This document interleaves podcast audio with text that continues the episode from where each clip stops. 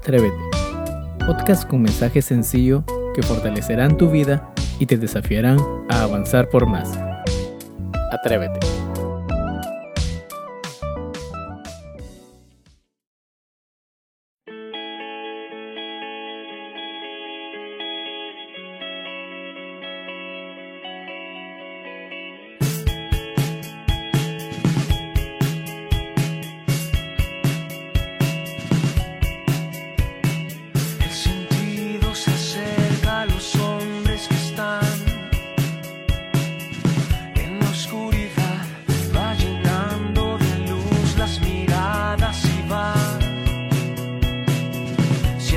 más allá, ha tocado a tu puerta una vez más.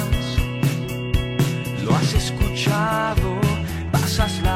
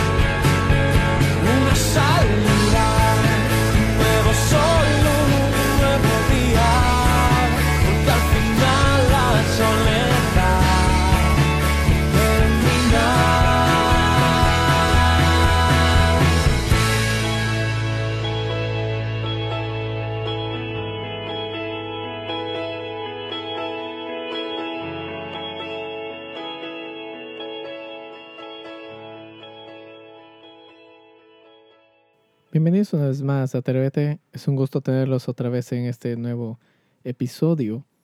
Y algo que te quiero compartir es eh, eh, con respecto a los límites.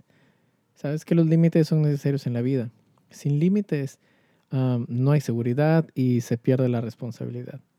Encontramos límites en todas las áreas de la vida.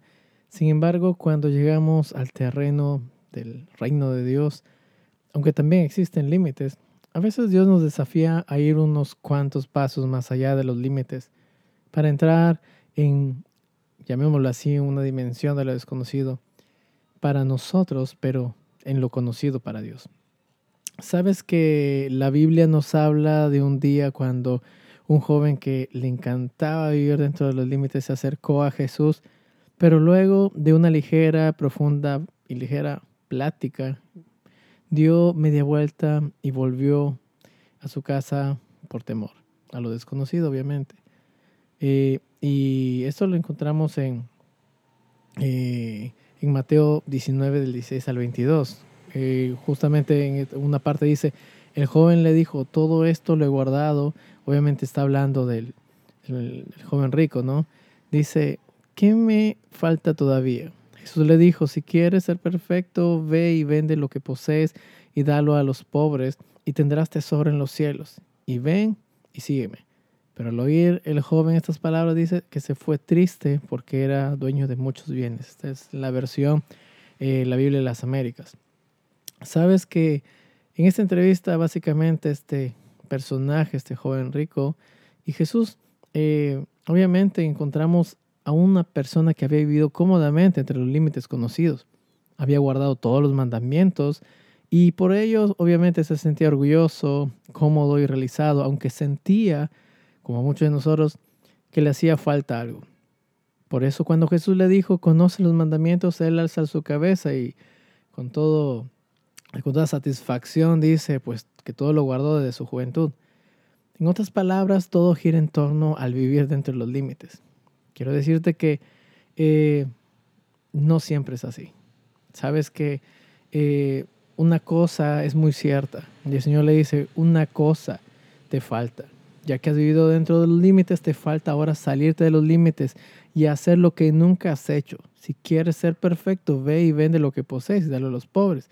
Jesús le dijo, y tendrás tesoros en los cielos. Básicamente le dijo, haz esto y ven y sígueme. ¿Sí? Hay una frase que me encanta y dice, la música es una cosa amplia, sin límites, sin fronteras, sin banderas. Esto lo dijo León Viejo en 1990, 1951. Básicamente es un cantautor argentino y bueno, todavía no fallece. y la verdad es que así como la música no tiene límites, cuando tratamos de acercarnos o, o entrar en los terrenos del Señor, Básicamente, estas palabras pueden sacudirte hasta ti. ¿sí?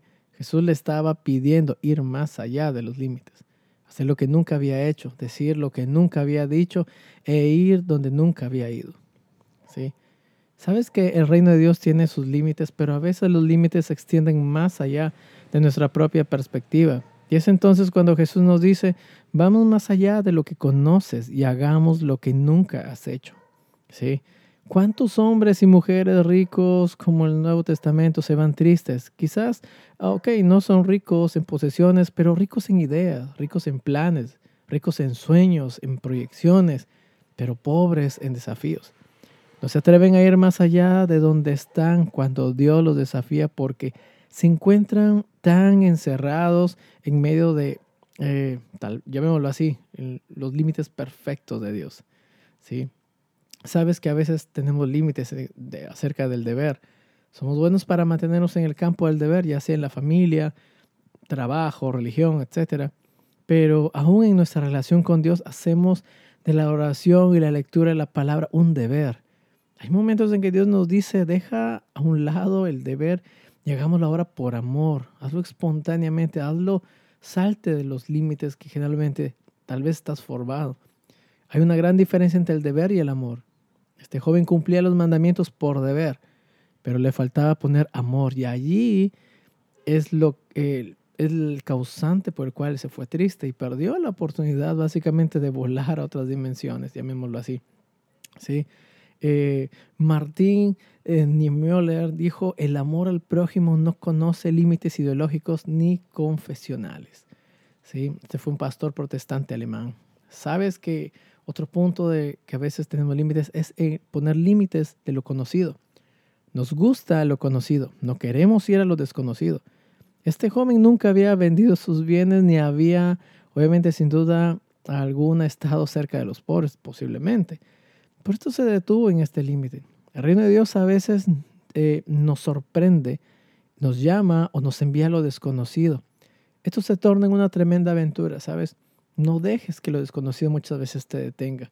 En especial si el Espíritu Santo te lleva a algún lugar o algo desconocido, pues créele. A veces también ponemos límite límite en los prejuicios.